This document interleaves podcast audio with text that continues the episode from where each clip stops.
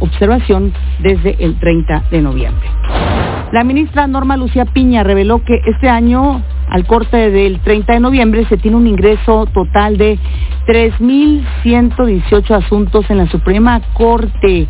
¿Cómo están estos datos? Georgina Hernández, también te saludo con gusto y te escucho. Buenas tardes. Buenas tardes, Pati, un saludo al auditorio de Imer Noticias. Como bien ya lo adelantas, este año la Suprema Corte de Justicia de la Nación tuvo un ingreso total de estos más de 3.000 asuntos de los cuales ya se resolvieron 97.08% con base en la estadística anual del máximo tribunal con corte del pasado miércoles 30 de noviembre.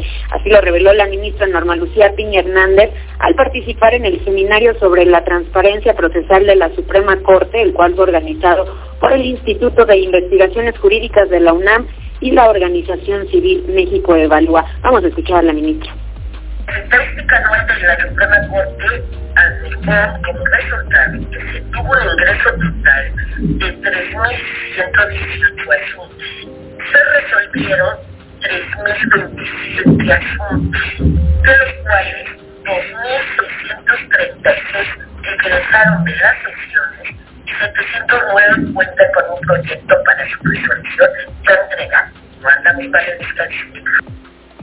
Señalar, Pati, que este evento se realizó en el marco de los resultados que arrojó una investigación realizada por México Evalúa, en la que se analizó cuánto tardan las y los ministros en resolver acciones de inconstitucionalidad, así como controversias constitucionales, amparos directos en revisión y amparos en revisión que les han sido planteados desde 1995 y hasta 2021. De acuerdo con las conclusiones de este documento, Pati, la Corte padece diversas deficiencias sobre los tiempos en los asuntos que se han resuelto en este periodo, lo que podría deberse a un problema organizacional o a la existencia de intereses políticos o privados que ponen en entredicho la independencia del Poder Judicial. Sin embargo, al respecto, la ministra Piña Hernández sostuvo que no se debe confundir calidad con cantidad y tiempo de resolución, ya que existen asuntos que necesitan un estudio muy completo y que además durante su tramitación pueden suceder diversas cuestiones como la presentación de recursos. Asimismo, Patti explicó que antes de que un expediente se encuentre en estado de resolución en alguna de las ponencias de la Corte, pues existen diversos factores que influyen directamente en los tiempos del fallo. Entre estos mencionó que la Secretaría de Acuerdos es la encargada de entregar el expediente físico a las ponencias y que el tiempo que esto tarde pues no debe de ser imputable a las y los ministros ponentes y así lo señaló.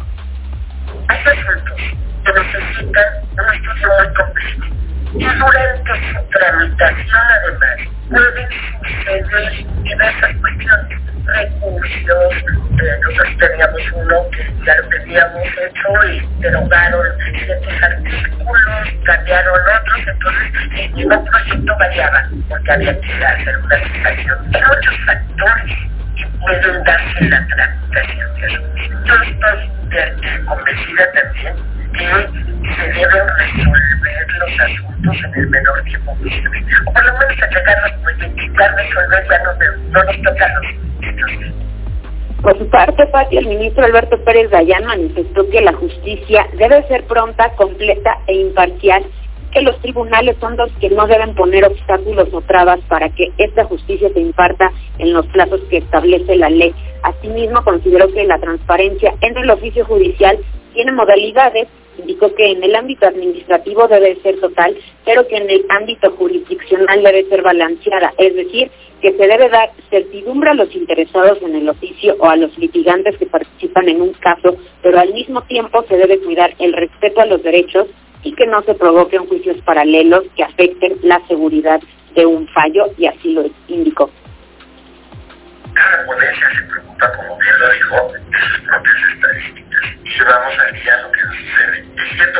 Las cosas terminan por salir de nuestro control, como